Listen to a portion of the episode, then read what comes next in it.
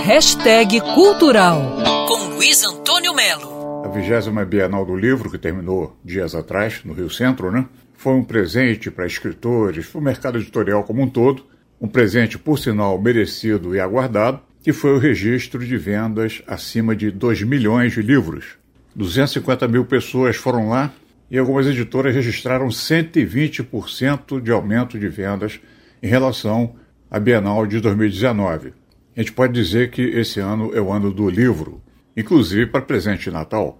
Livro sempre é um excelente presente. Eu fiz uma pesquisa em livrarias aqui do Rio e o livro Anos de Chumbo e Outros Contos, de Chico Buarque, disputa cabeça a cabeça com duas biografias políticas, o inédito de Walter Ugumãe, As Doenças do Brasil e Como Poeira ao Vento, de Leonardo Padura. Anos de Chumbo, livro de Chico Buarque, é surpreendente. Eu ouvi outra escritora, a Daniela Feijó, que comentou a obra do Chico Buarque.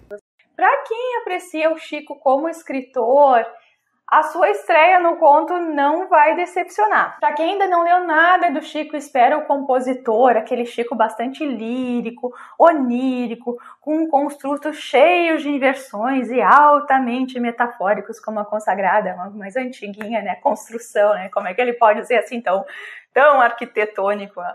Ou fazer algo corriqueiro, com uma gostosa e quentinha tapioca ser matéria de poesia.